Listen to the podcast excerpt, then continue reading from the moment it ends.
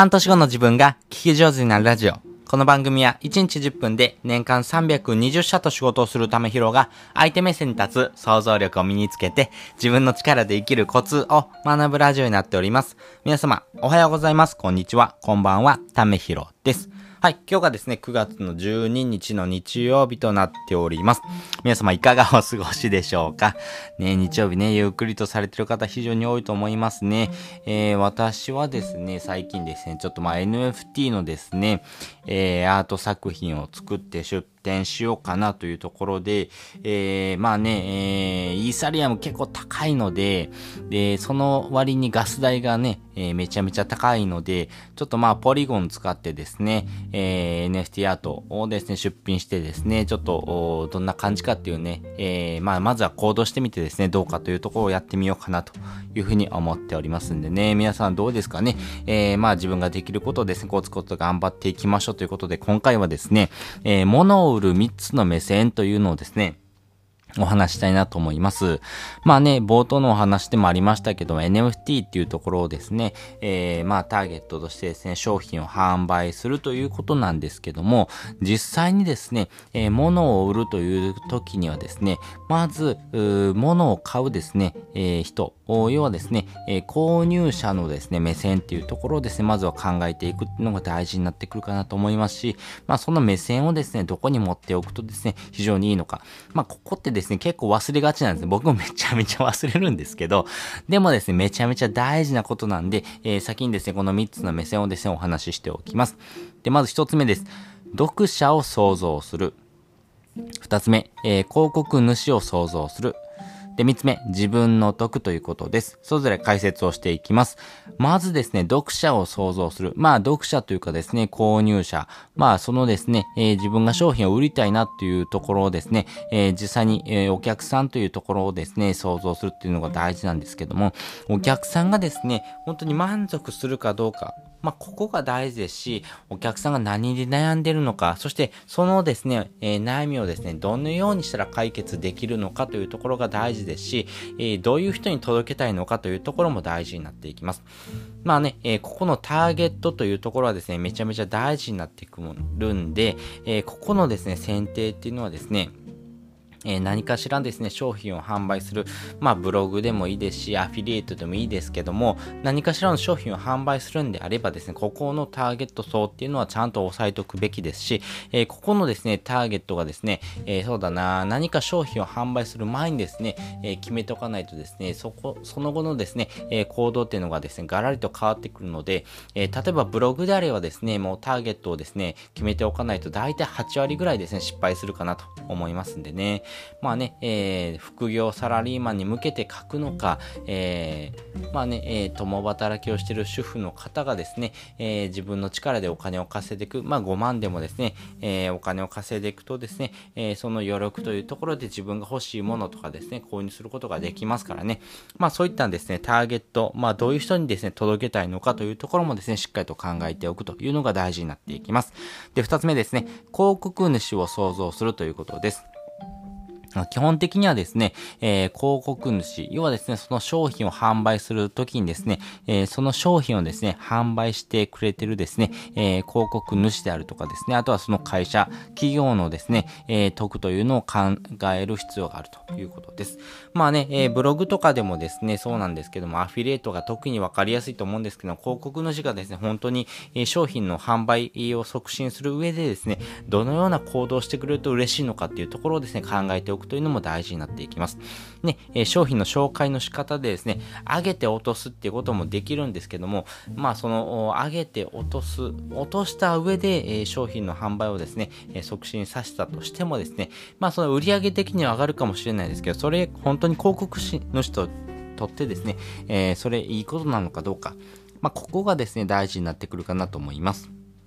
で、3つ目です。えー、自分の得ですね。自分の得、この記事とかですね、この商品はですね、なぜ私が、え、商品を販売するべきなのか、そしてですね、なぜこれはですね、自分が、えー、手掛けないといけないのか、まあ、自分が心からいいと思ったことなのかっていうところをですね、しっかりと考えておくっていうのが大事です。まあ、商品ね、えー、自分のですね、え有限的なものでもそうですし、え無形のですね、え商品ということもですね、合わせてですね、やっぱりここの自分の得というところ、そして自分がややるべきなのかっていうところ、まあ、自分のですね、えメリット、デメリットっていうところがあると思います。まあ、自分の得意、不得意というところとですね、え自分の長所というところですね、活かしてですね、え商品を販売していくことができるのか、まあね、え他社でもできることをですね、あなたがやっていった上でですね、それって本当に得なのか、そしてあなたがですね、えやるべきことなのかというところをですね、やっぱり問い続けるっていうのが大事になっていきます。まあ、自分がですね、え得意とするものとかですね、その戦略的なところで言うとですね、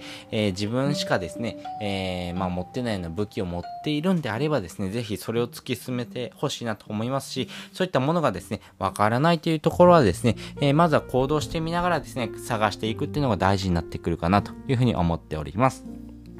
ということで今回はですね、物を売る3つの目線というのをお話ししておきました。まあ、購入者のことを考えて、そして、えー、その広告をですね、えー、販売する方のですね、ことを考えて、まあ、このあたりのですね、考え方っていうのが大事になっていきますんで、ぜひぜひそのあたりをですね、考えながら行動してみてください。で、本日の合わせて聞きたいです。本日の合わせて聞きたいですね、やっぱり商品を販売するときにはですね、やっぱりこの商品の良さっていうのをですね、伝えていかないといけないですし、まあこれを使うことによってのベネフィットですね、えー、このターゲットがどのような悩みがあってですね、それをですね、使うことによってどのように解決していくのかとかですね、どういう未来があるのかっていうことをですね、お伝えすることが大事になっていきます。まあ、それがないとですね、商品を購入するメリットがないというとこなんですけども、そこをですね、わかりやすく説明する上ではですね、例え話とかを使うのがですね、非常にいいかなと思います。この例え話を使うことによってですね、えー、多くの方がですね、理解できるようなですね、表現の仕方ということがですね、えー、学ぶことができますんで、この例え話が上手になる3つのステップというのをですね、えー、放送を入れておりますんで、ぜひぜひそちらもですね、合わせて聞いてもらうとですね、より商品の販売をする上でのですね、例え話というところのですね、え考え方がですね、深く理解できるるかなと思いますんで、よかったらそちらもですね、聞いてみてください。で、もう一つリンク挟んでおくんですけども、これがですね、えー、まあ、この例え話を含めたですね、えー、コピーライティングとかですね、セールスライティングというところをですね、学んでいく上でですね、無料でできる表現の仕方っていうところをですね、学ぶツールがあります。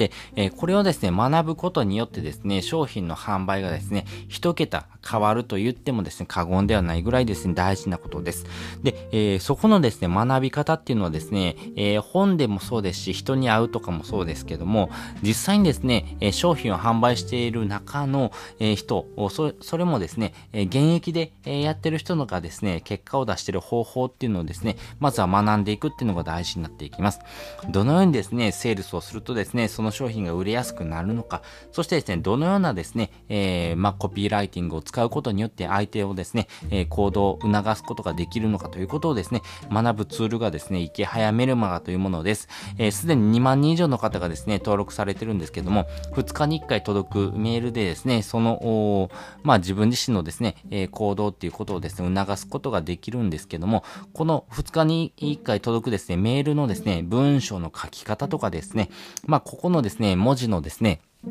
表現の仕方ですね。あ、こういう言葉をですね、使ってですね、表現するんだなとかですね、まあ、この空間のですね、演出の仕方ですね、えー、間の取り方とかですね、あとはですね、えー、行間の開け方とかですね、えー、句読点の使い方とかですね、漢字、そしてひらがなのですね、バランスとかですね、いろんなことがあります。やっぱりですね、そういったところもですね、やっぱりプロの人のですね、目線っていうところをですね、実際に肌感覚で学んでいくっていうのが大事ですし、それを学んだ上でですね、えー、セールスをすることによってですね、えー、より商品をですね、魅力的にですね、伝える言葉っていうのをですね、選ぶことができますです。まあそういうのをですね、え、自分の中でですね、取り入れながらですね、え、商品販売をですね、進めていくことがですね、大事になってくるかなと思いますんで、ぜひぜひそういったところもですね、えー、一緒にですね、学んでいってもらいたいなと思います。まあ私自身もですね、この生き早メルムが、えー、登録してですね、